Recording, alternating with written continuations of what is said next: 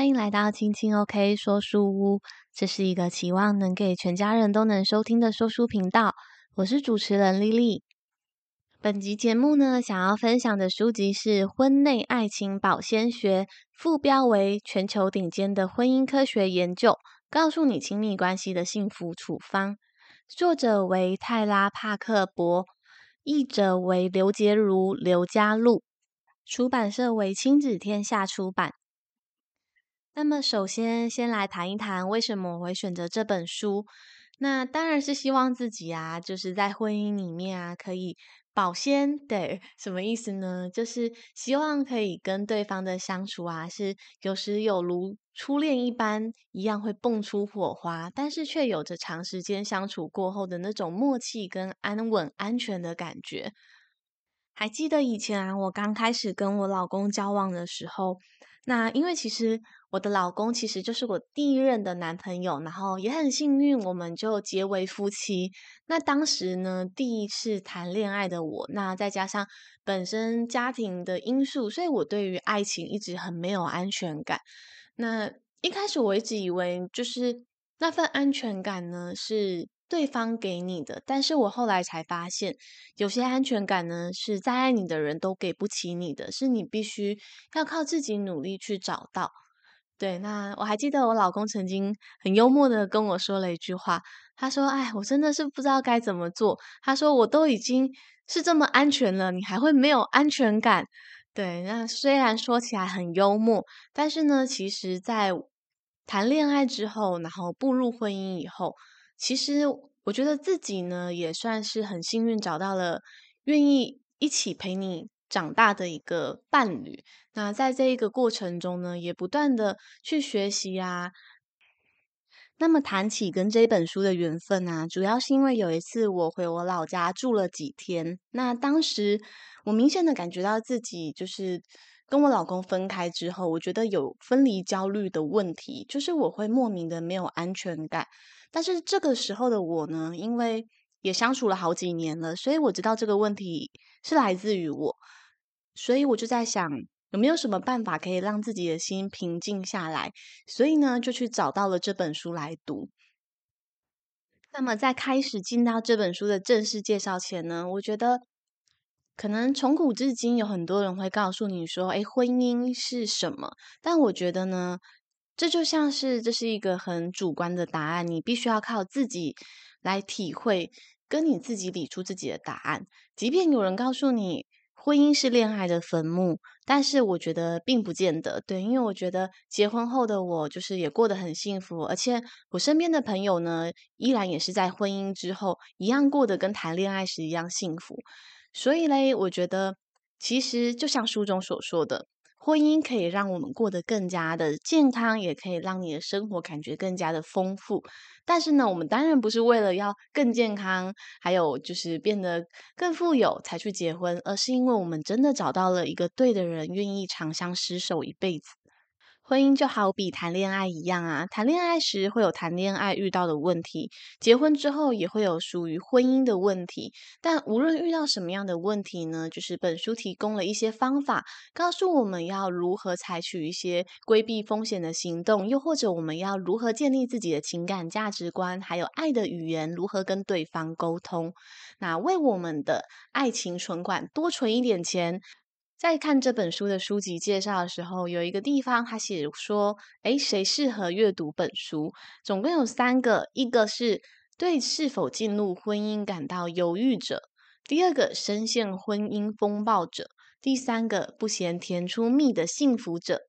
那么我觉得呢，其实这三种对象啊，就好像已经涵盖了所有对爱有所渴望的人。那希望本集节目呢，就是可以给你找到对于爱的力量。那不管是你是单身，还是现在已经有了另一半，还是已经有了孩子，希望你都可以在这一集节目中，就是找到你的幸福处方哦。书中引用了一个科学研究啊，上面说着。科学家们运用数学模型计算出，坚定的婚姻每天至少需要五比一的正负面互动。也就是说，如果你不小心惹毛对方的时候，如果单单说声抱歉，这样还是不够的，因为你每犯的一个错误呢，都至少需要五个以上的温柔话语或亲密互动，才能够扶正一时失衡的关系。那我觉得，在婚姻或者是在相处关系，其实不只是爱情里面，我觉得其实这个东西都还蛮适用的。应该是说，人好像就是比较容易记得不好的。那对于好的呢，也不是说不记得，而是会没有感受到愤怒，或者是不安，或者是悲伤那么强烈。对，所以其实我觉得呢，比起犯错之后呢，再想尽办法说五个以上的温柔话语、亲密互动，我觉得更该是在不小心有冲突，又或者是必要冲突的时候呢，你要谨慎的选择你所要说的话，还有你会做出的行为。那有时候我觉得在吵架的时候，也不全然一定就是要很疏离，就是可能那个时候拉不下脸，话语上可能。你没有办法说出很亲密的语言，但是像我自己呢，就是我觉得有一个方法还蛮好的，就是在你还不想说话或还没有办法很诚恳的跟对方道歉的时候，我觉得其实肢体也是一个很棒的增温工具，就是你可以轻轻的去摸着他的手，对，那。我觉得这是什么呢？有点像撒娇吗？对，但是我觉得至少会让那个冲突的场面不要那么紧张。对，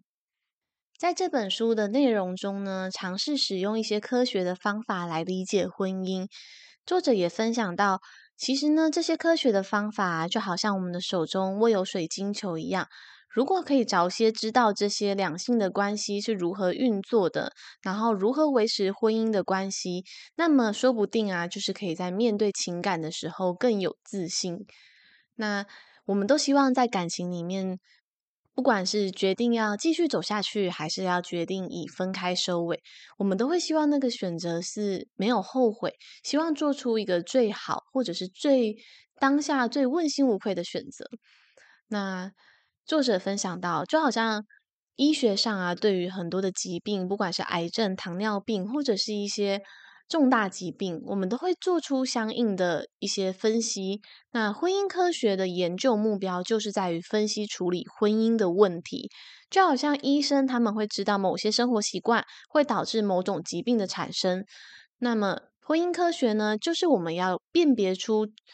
走出离婚的危险因素，甚至对于已经结婚很久的夫妻也有一些对应的建言，要如何让夫妻的感情更好，又或者是避免一些可能会发生的问题风险呢？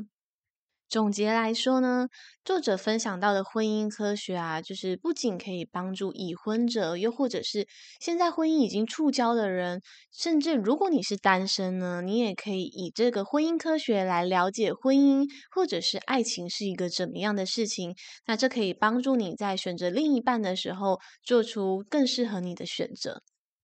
谈到有关于爱的议题啊，其实真的还蛮抽象的，包括有时候我觉得。你要去跟一个人说你有多爱他，好像都很难确切形容出爱是什么。对，那美国记者麦格罗林他曾经说过，圆满的婚姻需要谈很多次的恋爱，不过对象都是同一个人。那这让我觉得啊，就是曾经有听过一句类似的格言，他就是说，相爱的秘诀呢，就是反复的跟同一个人陷入爱河里。进到爱的关系里头之后啊，不知道你们有没有这样的经验？就是有时候你会觉得好爱一个人，好像在某时某刻，好像你看着他的时候，你就会觉得他是全世界最珍贵无比的那一颗闪耀星星。可是有时候呢，如果一言不合，又或者是有时候对方做了让你觉得难过、生气的事情的时候，你又会觉得好像对他的爱意，好像。没有昨天那么多，又或者是此时此刻，好像不及上一秒那么多。对，那我觉得这就好像是爱，也是需要练习的，就是我们练习反复爱上一个人的能力。我觉得这就好像，即便我跟我老公相处了将近已经有十一年多，但是呢，我觉得他对我来讲呢，还是有很多有趣、新鲜的地方可以去探索。就是永远都保持着想要更了解一个人的那种心情，我觉得会让彼此的感情就是更升温。对，因为你会很认真的看着他说话，你会觉得他有很多你不知道的事情，你会尝试去关心、理解他的需求。我觉得这也是。是反复爱上一个人的能力。那同时呢，会讲这一段，是因为我觉得，即便你觉得你好像已经认识了对方很久，但是事实上呢，随着时间的经过，他在改变，你也在改变。那即便看似两个好像十年前就存在相爱的人，但是事实上呢，他们还是分分秒秒都是不一样的。那接下来谈到一个很常会被大家问到又或者探讨到的议题，就是说感情好的夫妻，难道他们就不吵架吗？作者说呢，如果一对夫妻看似经常吵架，充满了愤怒与否定，你可能会觉得这样的夫妻关系是非常糟糕的征兆。但是呢，研究结果呢却显示说，会吵架的夫妻啊，他们吵架的频率并不足以预测他们的离婚几率，甚至还有研究结果指出，冲突呢是一个好的现象，表示夫妻至少还愿意尝试沟通解决问题，而不是任由问题继续恶化下去。也就是说，你跟你的配偶吵架的频率与原因并没有那么的重要。最重要的呢，是吵架的品质，才是夫妻是否能够携手迈向幸福的关键。在本书中呢，有分享到一个研究，就是一些观察者呢，他们邀请了一些夫妻，然后访谈他们，那并且记录他们的对话，然后录制影片，观察他们看着对方的眼神或者是肢体互动，借此呢来推测预估说，诶，哪一些夫妻他们可能会长相厮守到老，那哪一些夫妻又可能最终会以离婚作为收场。那在这个观察里面，就有分享到那些总是面带笑容、互相开玩笑的夫妻、啊，未必呢会是就是一定会长相厮守到老。那很多人就会觉得说，诶，这个看起来聊天的气氛啊，非常的愉快。那一定很多人会下赌注，觉得说他们的婚姻一定是幸福又美满。可是呢，陷入婚姻危机的夫妻互动研究结果却显示。幽默并非全然的好事，因为如果你的笑声呢，有时是用来舒缓气氛的，但是如果你的笑声是为了用来掩盖问题，或者是为了用笑来回避对方想要知道的问题，那反而可能会为你们的关系蒙上一层隐忧。所以呢，典型的婚姻呢，是有一连串复杂的情绪互动以及事件相互冲突、妥协组成。因此，夫妻之间的大大小小事情呢，其实都非常困难预测婚姻的品质。不过，即便如此，婚姻研究人员呢，他们发现一些简单有力的指标，可以在婚姻发生问题的之前呢，就是提前做出一些预测，告诉我们哪里呢可能是隐藏的危机，那预测我们的婚姻健康程度，那是否正朝着危险的方向发展。我觉得这项研究结果呢，可以作为我们一个参考跟反省。但我个人觉得，它这个样本数啊，其实不算非常的多，因为这个被称之为就是请这些新婚夫妻啊，他们对话进行的这个我们是怎么认识的故事诉说的这个研究，只请来了九十五对的新婚夫妻。那我觉得这个九十五对的夫妻啊，其实并不算到特别的多。关于这个研究，就是请年轻的新婚夫妻，就是聊一聊他们是怎么认识的。那这其中的问题呢，其实有还蛮多题的。那因为书中有完整的内容，所以我就跟我老公就是也聊了这一些问题。虽然并不是每一题都可以完整的回答，不过书中也说没有关系，其实只要选择其中一两题特别有感触的来答就可以。那这其中包括的问题有。就是诶，请你们谈一谈，你们记得你们第一次见面的时间吗？你对另一半的印象是什么呢？以及结婚前你们交往了多久，都一起做哪一些事情。那你们是怎么决定要结婚的？这个决定对你们来讲很容易还是很困难？又或者是全世界这么多人，是什么原因让你决定跟这个人在一起？那回想起结婚的第一年，你还记得你们之间发生了哪一些事情？那在婚姻的这段日子里面，你认为最美好的日子是哪一段时间呢？那最后还当然包括了他问了说：“诶，你们的父母婚姻是什么样的情况？那你认为为什么有一些婚姻会成功，有一些婚姻却失败了？那这些问题呢，作者说看起来都很简单，但是呢，其实呢，关键就藏在这些答案里面，魔鬼藏在细节里。对，他说借由这个故事呢，说一说，难道就真的可以？”预测出这些爱侣他们之后的发展吗？作者觉得呢，其实这个准确度还蛮高的，而且其实是有迹可循的。那以下呢，我们来听一下书中的一些对话。那你也可以猜测一下，就是假设如果你是那些观察员，你会觉得这一些新婚夫妻未来呢，他们的感情发展状况会是如何？那有一对夫妻呢，他们的对话是这么说的，他说。哎呀，老天呐！我第一次去他住的地方，那边简直乱七八糟，袜子丢的到处都是，四处都是酒的空瓶，一看就知道这种是单身汉的猪窝。那在对话的情境中呢，偶尔也可以发现一些夫妻他们对于婚姻爱情的想法，像是呢，有些人就会暗示性的说出自己。对于结婚这项决定感觉到后悔，不管这是有意识的说出还是无意识的，但是呢，他可能会在说这句话的时候夹杂着一些失望的情绪，又或者他们会说出：“哎，真的是觉得好可惜，在结婚前我应该好好出去玩一玩，尽情疯狂一下的。”即便他可能讲这句话是带着笑容，但是其实，呃，对，这有可能是一个隐忧。对，那也有人会说。当我结婚的时候啊，根本不知道自己会面对什么样的情况。我的父母婚姻状况都很糟，我根本就不知道幸福的夫妻是怎么相处的。在研究中呢，就是有特别提到，如果表达出那些对于婚姻的失望幻灭啊的是丈夫的话，通常这种离婚的几率会比较高。但是呢，这并不代表丈夫是决定婚姻成败的关键。而是说，因为丈夫如果开始以幻灭的心情回顾当年的恋情的时候，那么这段婚姻的状态其实应该已经到了非常糟糕的地步了。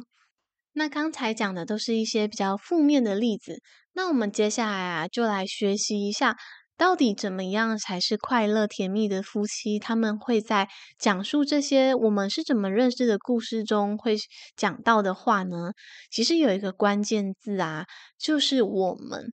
他们大部分呢、啊，在回忆这些故事的时候呢，通常会说我们当时怎么样怎么样。比如说，我们当时一起在山里迷路了，那是因为我们一起贪恋看着路边的风景的结果。但是呢，有一些夫妻，他们可能就会说，都是因为你当时怎么样，或者是你怎么样怎么样怎么样。对，所以。大部分的甜蜜夫妻呢，会更倾向于用我们来叙述彼此之间的事情。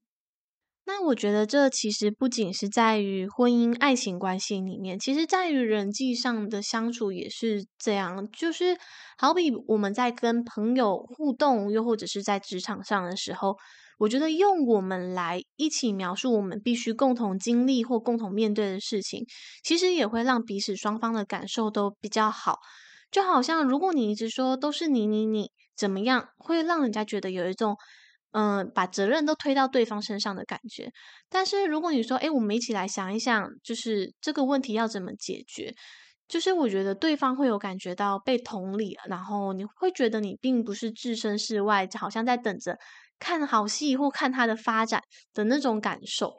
但我觉得比起再多的说话技巧啊，还是源自于内心真正对于对方的愿意理解跟同理心，才是说出这些话背后真正的含义。再来呢，还有一点呢，是书中提到关于这个观察中研究者他们所发现的事实，就是翻白眼跟婚姻的关系。作者提到呢，有时候一个人的婚姻状态好坏呢，只要观察脸上的表情就知道了。假设脸部的表情是得知一个人感受的有力指标，那么即使对方说话的时候使用的字眼非常的中性，说话的口气也很温和。就观察婚姻的状况好坏呢，虽然分辨脸部的表情很重要，但却不完全容易。尤其是笑这种表情呢，它更涵盖着人类很复杂的情绪。笑可能代表幸福，又或者是骄傲；很害羞，或者是充满了爱意，甚至有可能是代表着轻蔑。那在一百多年前呢，法国有一个内科医师叫做杜香，他发现了有一个方法可以用来侦测表达幸福的真诚微笑。那如今那个微笑呢，也被称为杜香的微笑。那杜香医师他发现啊，当人们真正的感觉到快乐的时候，会牵动嘴巴跟眼睛周遭的肌肉，形成所谓的杜香微笑。相较于仅是嘴巴肌肉动所展笑的展露出来的微笑，会给人一种不真诚的感觉。所以呢，有些人会说：“诶，这个眼睛是会笑的眼睛。”我想应该就是因为那样的笑容给人一种很真诚的感觉。所以呢，下次当我们在对一个人展露微笑的时候，我们不妨可以带着意识，就是观察自己，我们的笑容到底是带着怎么样的意思呢？那么，既然人的表情是这么的难以判读，不过研究人员呢也有研究出一个关键的信号，那就是观察我们在说话或做事的时候，另一半是否有翻白眼的反应。那翻白眼的时候呢，有时候还会伴随着微笑，这实在很难让人去判读，就是说这到底是一个怎么样的态度或情绪。但是呢，研究指出，只要有翻白眼，那就是一种轻蔑的信号。这也显露出婚姻关系有可能会陷入麻烦。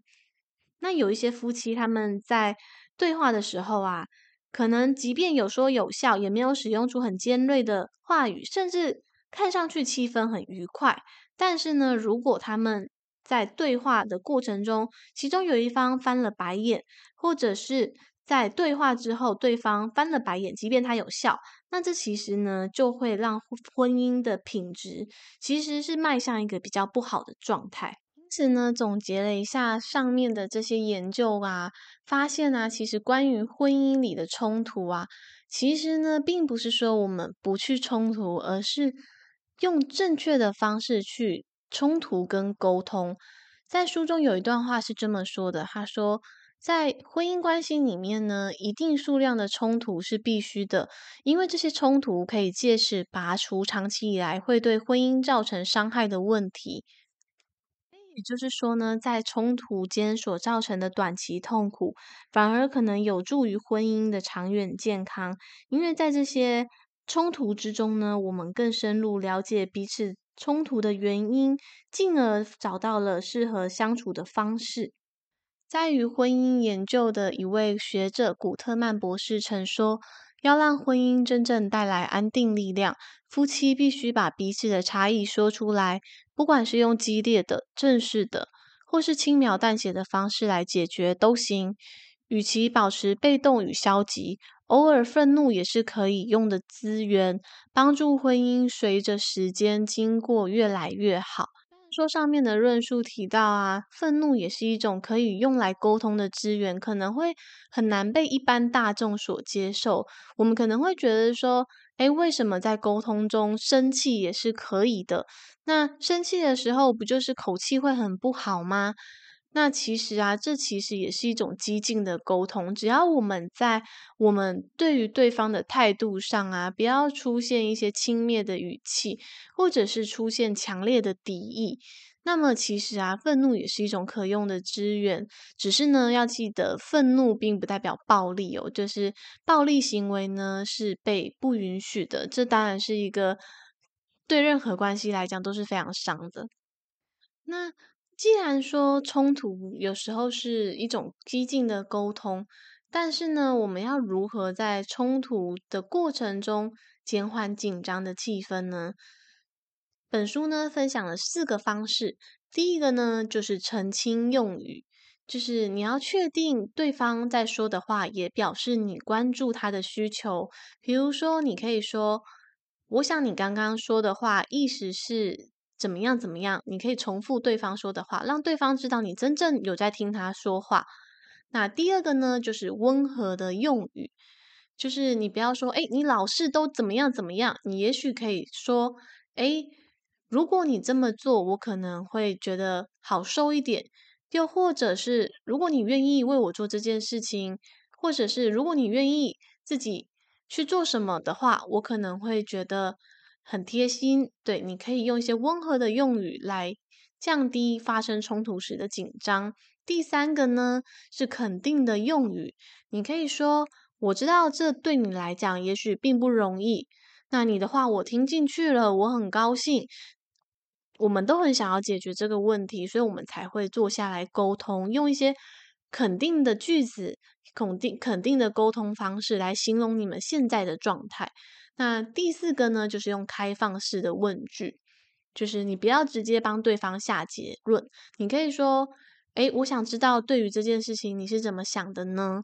又或者是你可以说，那我们下一步该怎么做会比较好呢？就是你也许人都不喜欢被命令的感觉吧，所以用开放式的问句，其实我觉得就是像在第一个澄清用语一样，你尊重对方的需求跟感受。那这其实就是在于冲突之中的过程中呢，有效止血。作者在这边分享呢，他说：“其实啊，没有任何人喜欢跟自己的丈夫或妻子吵架，但是如果发生了冲突，尤其是冲突在婚姻关系中，其实是避无可避的。那么呢，我们要认知到，争执并不代表我们的婚姻状态非常的糟糕。事实上，正常的争执可以视作是健康婚姻的信号。”关键在于找出方法，让冲突对你们之间是有利的，也就是把这些冲突转化成公平的争辩，而且让这个争执呢变成是有建设性的。它可以帮助你们就是在关系中更稳固，又或者是让你们之间的默契更加契合。这一本书里面呢，还谈论了许多关于婚姻中可能都会遇到的问题。就是假设如果你们有生儿育女的话呢，这可能也会成为一个冲突的导火线。又或者是说，有一些家庭会因为经济的因素而有争执，对于金钱的价值观，也可能会变成你们争执的一个主要原因。那不管是什么样的问题呢，在这本书中，作者跟一些研究都有提供相对应的一些建议啊，又或者是他们的。研究结果，那可以作为你就是未来在面对一些婚姻的关系的时候一些参考。那在本集节目的最后呢，当然要分享一下书中所到说到的关于如果想要营造一个幸福的婚姻关系，要使用哪一些方法，又有哪一些策略，你可以当做参考呢？第一个增进婚姻感情的策略呢，是每一件好事都要小题大做。这个重点呢，就在于。你们把分享的每一件小事呢，如果感觉非常开心的呢，又或者是那些快乐，都要放大去感受。就好像啊，假设如果说丈夫回来跟你分享说，哇，他打赢了壁球的对手，那有些人呢，可能就会说，哦。就是好像兴趣缺缺的，没有什么反应，但其实爱是有所回应，所以呢，你可以非常兴奋或热烈的去听他说：“诶，哇，你怎么打赢了那个壁球对手呢？那你是怎么做到的？”也就是说，在这些举动跟我们对话的过程中呢，我们要为幸福呢存下一些资本，小题大做的去放大检视那些幸福而微小的时光。第二个策略呢，就是在互动的过程中呢，越多的正面互动越好。所谓的正面互动呢，就是比如说抚摸对方、亲吻对方，或者是拥抱，说出赞美的语言。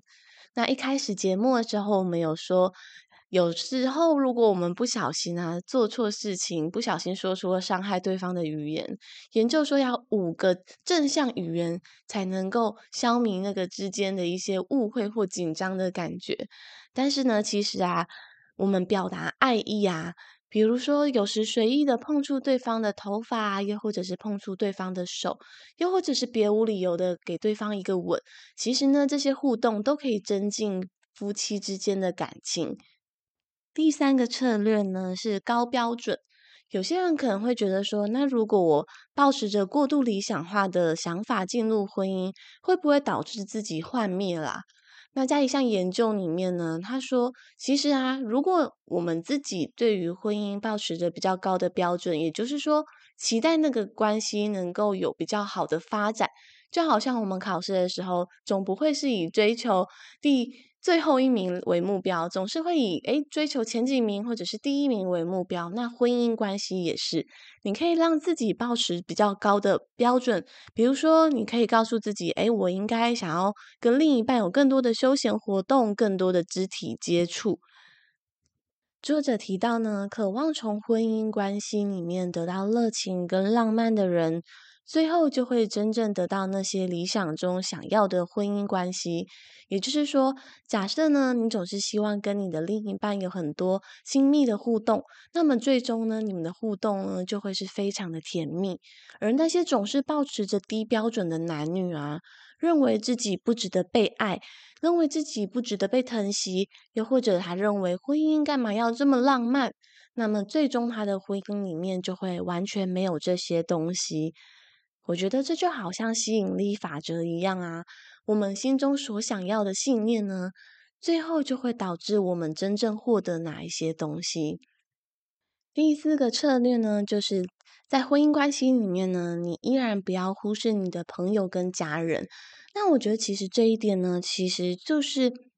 我觉得人的感情啊，不只是只有拥有爱情，有时候我们的亲情啊、友情，其实跟爱情是彼此互相滋养的。作者提到呢，有些夫妻啊，之所以在婚姻里面这么辛苦，就是因为他们容易把过多的个人责任放到对方的身上。那这其实啊，就会造成对方的一种压力，因为你太认为对方该为你的人生负责了。所以，等于是你把你自己生活所有的重心都放在另一半的身上，这同时会导致的问题呢，就是你对另一半呢会有很多的要求，那这其实呢就会造成你们亲密关系的一种负担。所以呢，有一段话，作者说，那些最幸福的夫妻啊，是拥有彼此以外兴趣和支持人的夫妻。因此呢，我觉得就是尽情的去感受这个世界上所有关系啊、情感所带给你的滋养。那这些情感呢，就会化成你在每一份感情中的力量。说不定啊，你可能会在跟朋友的相处过程中，发现自己哇，原来拥有这么棒的一位妻子，又或者哇，原来他们的相处之道可以成为你们关系中的一种养分。第五个策略呢，我觉得跟上一点还蛮相关的，就是不要期望配偶能够为你带来快乐。也就是说，其实啊，我们人的快乐跟幸福啊，理当是自己的责任。如果你总是希望对方的存在，好像英雄救美般的可以为你带来永远的幸福快乐，那么这种快乐呢，可能会很短暂。也就是说，你的快乐应该是源自于你内心的深处。那你可以为自己创造快乐的能量，这样子呢，也可以让你们的关系更加稳固而健康。在我们人的内心啊，其实都有一个幸福的水平标准，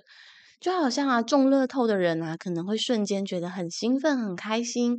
然后如果突然瘫痪的人，可能会觉得很失落，好像人生陷入了低谷。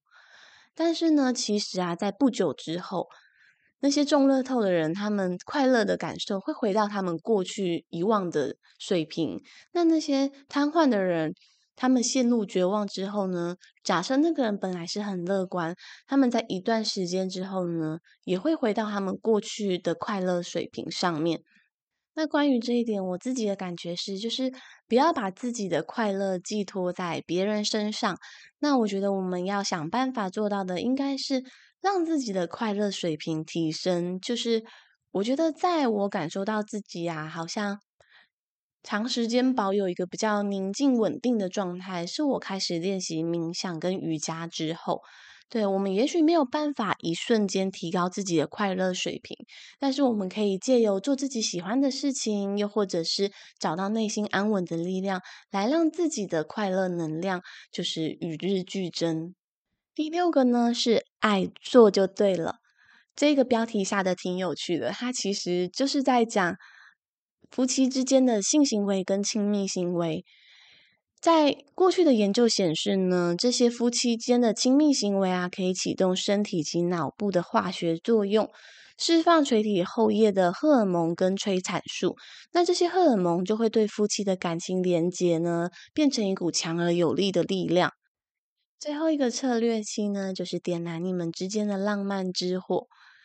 在很多的夫妻，他们相处长时间，可能是好几年之后，可能会随着长时间累积的熟悉感而逐渐变得稳定。那这种冷静而稳定的伙伴之爱，其实没有什么不好。但是呢，也不要忘了你们彼此之间深度的亲密关系跟忠诚度。也就是说呢，其实你们可以找到一些方法呢，去。点燃你们也许当初认识的那种浪漫的感觉，像是安排固定外出的时间去约会。那在你们的生活中呢，加入一些新奇或者是不常有的经验，你们可以一起去你们没有去过的地方，吃一起没有吃过的食物。在科学研究里面呢，也显示一些新的体验会活化脑部的回馈系统，刺激多巴胺及肾上腺素。那这些呢，正是我们可以点燃爱之火的一个一些火种。对，那么以上呢，就是增进夫妻感情的一些小策略。那这本婚内爱情保鲜学呢，差不多就分享到这边了。那最后呢，想要说到书中的一个重点，就是美满的婚姻啊，在每个人的心中或许有很多不同的定义，而这些科学的方法啊，跟研究，其实只是。为了告诉我们一些方式，那夫妻之间啊，我们都知道需要花时间跟对方相处，处理冲突，强化亲密关系。所以呢，在婚姻关系里面啊，如果想要有一段天长地久的关系呢，就是在那些细节之处呢，我觉得充满感恩，然后感谢对方来到你的生命之中。那最后呢，就祝福大家在爱情里面呢，都找到自己。可以长相厮守的另一半，然后白头偕老。以上呢，就是书籍的分享，那我们节目就到这边结束喽。感谢你的收听，如果喜欢我的频道内容，也请不吝帮我分享给你的亲朋好友，又或者你有属于你个人的情感婚姻独门绝活，也请留言跟我聊聊。那我们就下回阅读时光见喽，拜拜。